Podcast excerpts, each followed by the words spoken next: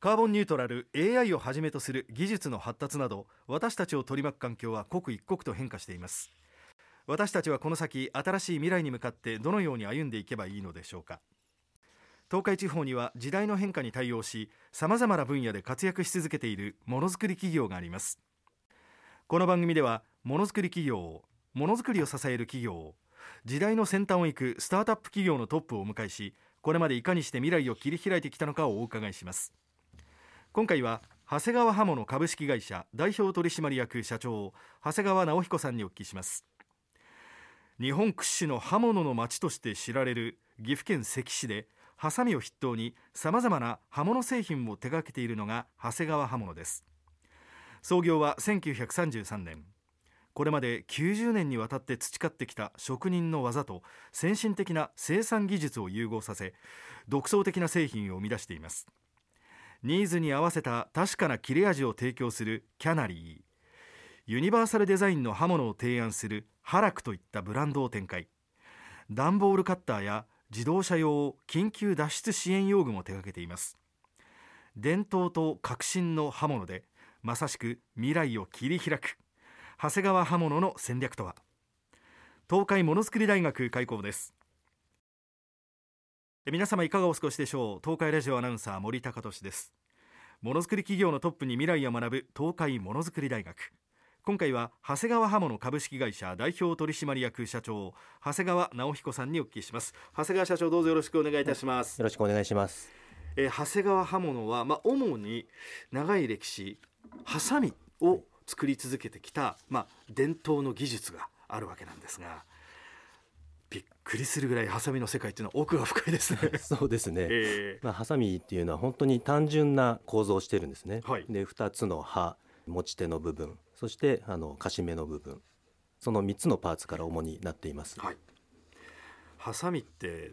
まあ、昔からあの何種類かのハサミはありましたが今ハサミってこんなに用途によって細分化されてるんですね、はい、そうですね、えー、長谷川物の製品ではですね今130種類ぐらいあのハサミを取り揃えておりまして、はい。えー、いろんな用途に応じて、はい、切る対象物に応じていろんな刃先の形状であったりとか、うん、刃の素材であったりとか切れ味ですねそういったものを追求しております。うん。長谷川社長から切れ味というお話がありましたがおそらくあのラジオを聴きの皆さんもですねいいハサミ。高級なハサミで物をこう切った時のあの手に残る素晴らしい感触。そうです、ね、これがあのたまらないっていう方も多いと思います、ね、はい、はい、あの長谷川刃物ではですねあの切れ味っていうですね、はい、その味っていうのはまさにあの感覚なんですけれども物を切った時にですね気持ちよく切れるっていうことをですねまあ切れるのは当たり前なんですけれども、はい、その切った時にやっぱり感触ですねそれがすごくあの心地よく切れるっていうことを追求しています、うんで長谷川刃物、まあ、今社長も130種類以上というお話がありましたが用途に合わせたキャナリーユニバーサルデザイン刃物ハラクでさらにナイフや、まあ、刀ですかね長谷川刃物の商品のラインナップこれね本当に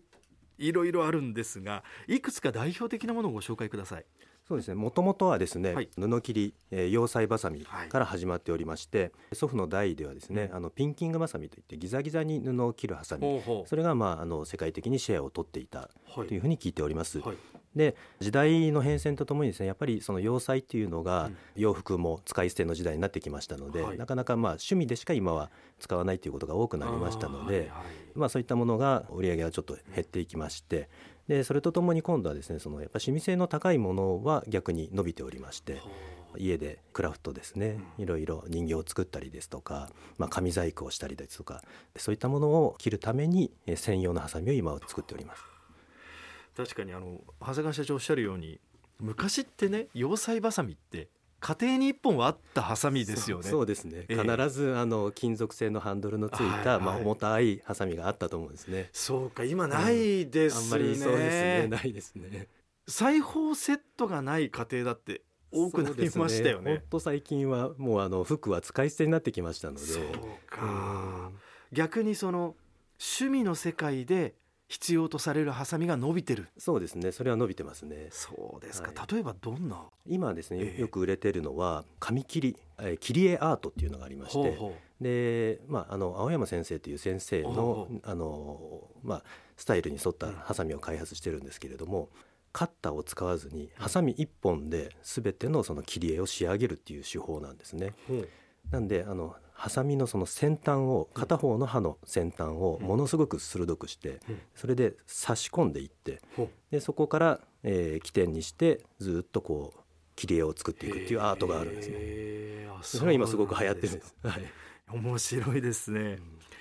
そんな中ですねもう90年という歴史を重ねてらっしゃったんですが元祖ギザギザハサミとかギザウェーブ加工とかあのいろんなあの新しいものを生み出し続ける土壌が終わりなんですがこれ全部長谷川社長昔も今も職人さんたちが作ってらっしゃる。そうですね、えー、ハサミの一番その切れ味の、まあ、肝になる部分というのはやっぱり合わせになるんですね、うん、で支点から、えー、作用点で、えー、刃の先端までにえー、向かっていってこの点が一点が切れる点がスムーズに気持ちよく移動していくっていうのを作り出してるんですね。でそれはもうまさに職人技でしてで一本一本一丁一丁ですね。丁寧にその組み付けをしてで刃の反りをそこでつけてるんですね。でハサミによって布だったり紙だったりビニールだったりを一丁一丁しっかり試し切りをして、でそれでやっと完成品になるっていう工程を踏んでいます。そうですか。ちょっと表現悪いですが切れればいいっていうところで勝負はしてないと。そうですね。ね。あの切れればいいというのはもうちょっと通り越して、うんはい、まあ、当たり前っていうことで、はい、その先にあるやっぱり感触、切れ味気持ちよさっていうのをやっぱり追求しています。いやさっきちらっと伺ったんですがいいハサミほど水平に持って空にかざしてわずかな刃と刃の間に0コンマ1ミリ以下のわずかな隙間が一直線にそうですね。あるものがいいはい、刃先に向かって均一にこの隙間がつけられているというのがいいハサミですね。で刃先に向かってその隙間閉じないといけないわけですね。そうですね。刃の先端ではしっかり閉じてないといけない。なるほど。はい知らないことが多すぎますそうですね みんな使ってきたはずなんですが、うん、ハサミは本当に奥が深いですねさああの一見パソコンのマウスのようなカッターカスタネットのようなハサミとかあのパッと見これハサミなんですかっていうようなデザインも何点かあるんですがそうです、ね、これは面白いですね、はい、これはもともとですね握力のすごく弱い方に向けて作った商品なんですね、はい、私があるお客さんのところに作業を見に行った時にですね、まあ、弊社の通常のハサミを使ってられたんですけれどもその方は握力が3キロしかない方で、まあ、非常に苦労して使われていたんですね、はい、でまあ、それを見た時に、やっぱなんとかそういう力の弱い人でも使えるようなものを作りたいなというふうに考えましてユニバーサルデザインという考え方を学びましてで先生にも入っていただいて、デザインしたハサミがこのカスタというハサミになります。カスタネットのような形ですよね、はい、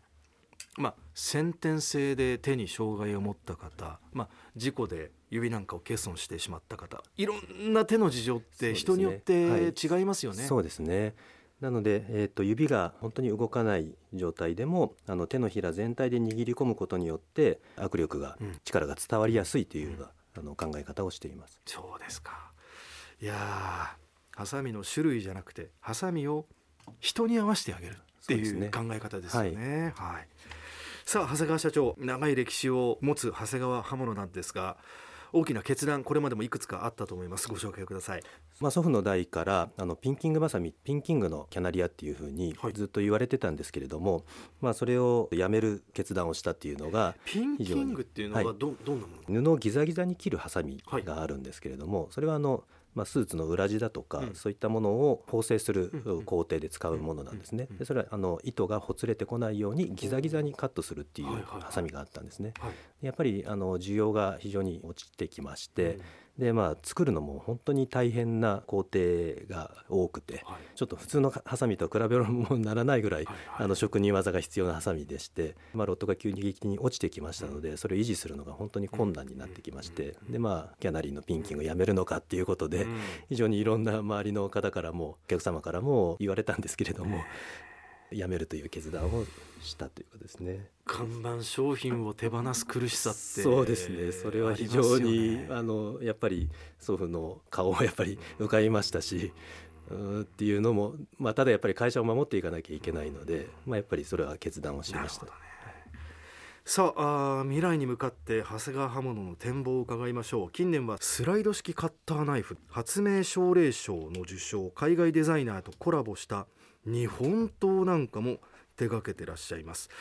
今日いろんな種類ハサミをスタジオにお持ちいただいたんですがスライド式カッターナイフっていうのはどういうことですか？とこの商品になるんですけれどももともとですねあの段ボールカッター段ボール専用のノコギリというものを作っておりまして、まあ、これ30年ほど前から作っているんですけれども、はい、まあ、最近というかですねここ十数年ですね通販が非常に盛んになりまして、で各家庭にやっぱり段ボールの荷物がもう毎日のように来てるかと思うんですけれども、そういったものを開封したりとか、で段ボールを解体して、えー、ゴミに出しやすくするとか、まあ、そういった作業があるんですね。でそのために、まあ、今段ボールカッター非常に売れてるんですけれどもそれの派生としまして刃を短くしたものを作りました。はい。でそれはなぜかというと開封作業をするときに粘着テープを切る際に中の荷物を傷つけないようにあえて短い刃にしています。でこれをですね作ったところ物流センター様から非常に需要が来まして、中間物流をされている、あの倉庫さんがたくさん全国にあるんですね。でそういったところで、あの開封作業に、まあ、仕事として今使われているようになったものですね。刃がスライド式で中に収納されますから、はい、持ち運びも非常にい。いですよね。はい、倉庫内でまあポケットに入れたりとか、持ち運んでやってもらってます。そうですか。はい。その商品を聞いてるとね長谷川さんちょっとしたアイデアでなんかハサミってどんどん広がりを見せるというか。そうですね、ね、いつも心がけていることとしては、はい、やっぱりお客さんの意見を常にアンテナを張って、えー、聞くようにしておりましてちょっとでもやっぱり使いにくいとかこういうのがあったらいいっていう意見をいただいた時にはそのお客様の現場に一回見に行ってでどういうものをどういう形で切ってるかということをちょっと観察をさせてもらってでそれで刃先を改良したりですとか、まあ、刃の形状を改良したりとか、まあ、そういったことをして、まあ、使いやすいものを作っていくということをやっています。そうですか、はい、はい、今日はハサミの世界について勉強させていただきました。今後もいろんなニーズに合わせた素敵なハサミを作り続けてください、はい、え今日は長谷川刃物株式会社代表取締役社長長谷川直彦さんでした。ありがとうございました、はい、ありがとうございました